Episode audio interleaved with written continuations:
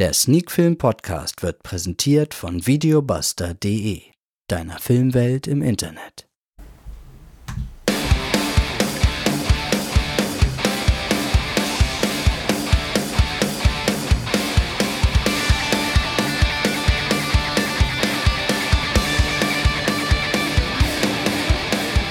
Sneakfilm to go. Der Sneakfilm Podcast ist wieder da mit Folge 123 und heute besprechen wir den Film First Love.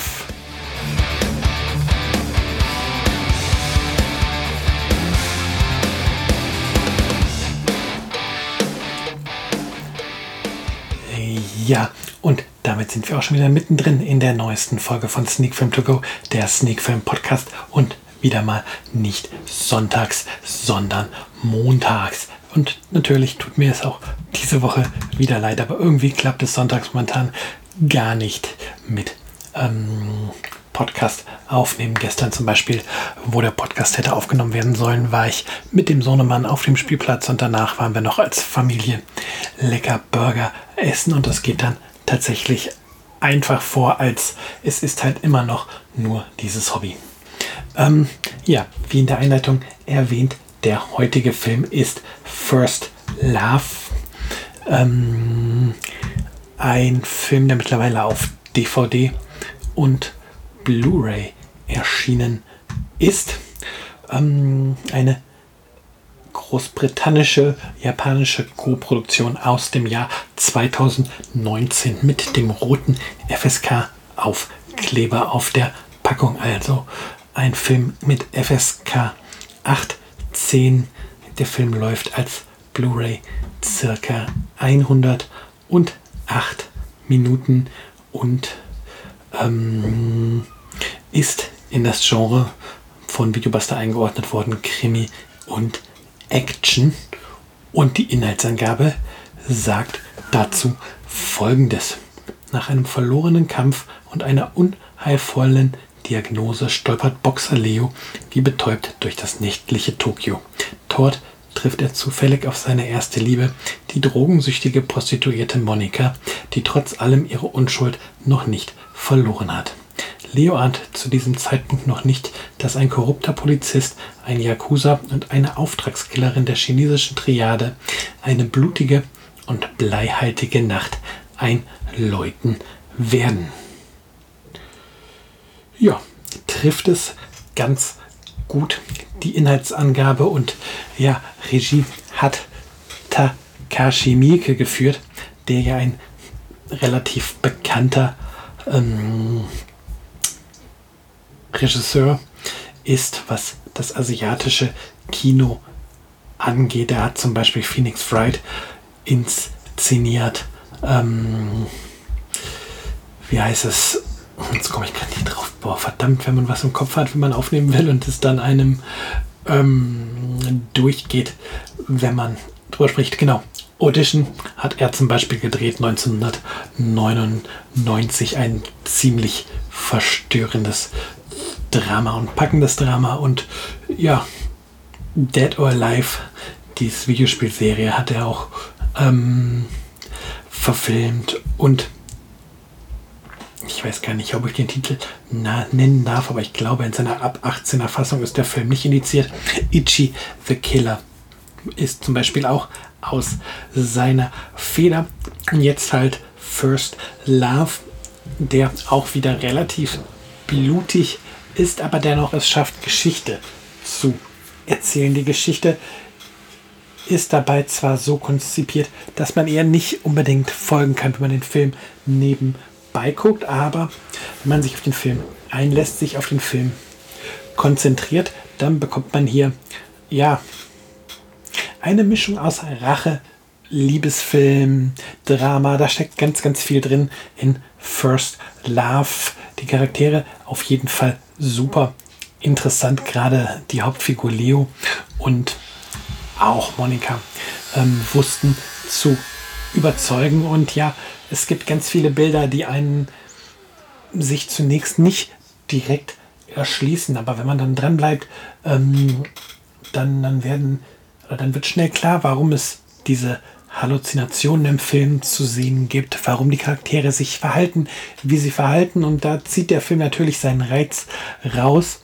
Und ja, tatsächlich, wie gesagt, ist es so, ähm, dass dieser Film nichts zum Nebenher gucken ist. Und es ist auch, selbst wenn man sich darauf konzentriert, jetzt kein Film, den man guckt, wenn man einen geradlinige, einen geradlinigen Actionfilm erwartet. In First Love steckt mehr. Und dennoch muss ich sagen, dass der Film ähm, mich nicht vollends überzeugt hat.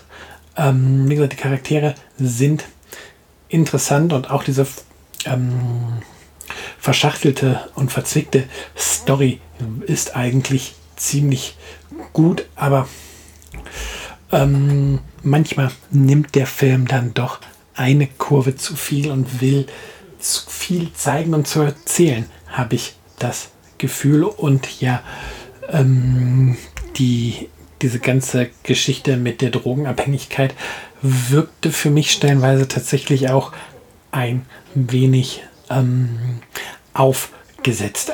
Was die ganze Rache und den Kampf mit den Triaden und der Yakuza angeht, da kann der Film wirklich punkten und überzeugen, aber halt diese ganze ähm, LSD, wenn es LSD ist, ähm, Geschichte ist so ein bisschen, ja, hätte man sich auch eventuell sparen können. Das ist so der Teil des Films, der einfach nicht so meinen Nerv trifft, wobei die Halluzinationen durchaus interessant sind und auch nicht so inszeniert sind wie ein übertriebener Drogentrip, sondern sehr mehr auf eine verstörend gruselige Art und Weise, was ja dann auch eigentlich ins Bild passt, was der Film zeigt, dass alles sehr, sehr viel düster und dunkel ist und ähm, ja, von daher ist einfach, dass mir der Inhalt dieses Story Arcs nicht gefallen hat und nicht, wie er dann im Film gezeigt wird. Ja, ähm, ich denke, ich kann damit heute relativ kurz und schmerzlos mal wieder zu den Punkten kommen. Wie gesagt, der Film hat mich nicht hundertprozentig überzeugt. Richtig schlecht fand ich ihn auch nicht. Ich drücke jetzt hier meine 6 von 10 Punkten auf den Film drauf als Stempel. Also ein Film, der Überdurchschnitt ist, aber kein absolutes Highlight. Wer mit den Filmen von Takashi Miike etwas anfangen kann, wird mir sicherlich zustimmen, dass dies definitiv einer seiner schwächeren Filme ist, ähm, der man aber sich halt, wie gesagt, das spiegelt sich auch in der Wertung von 6 von 10 Punkten ähm, ansehen kann.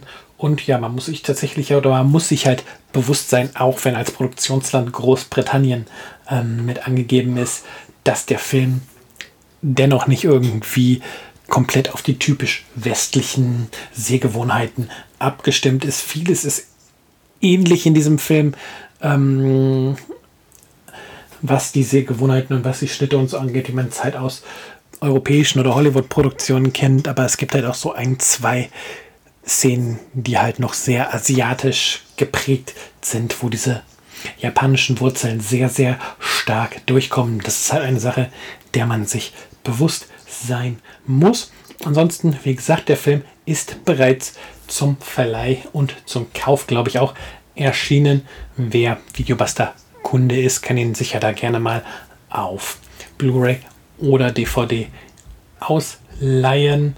Und ähm, dann soll es das für heute auch schon wieder gewesen sein mit der Folge 123 von Sneak Film To Go. Ich wünsche eine schöne Restwoche und wir hören uns nächste Woche wieder, vielleicht dann ja mal wieder sonntags zu einer neuen Folge Sneak Film To Go, der Sneak Film Podcast.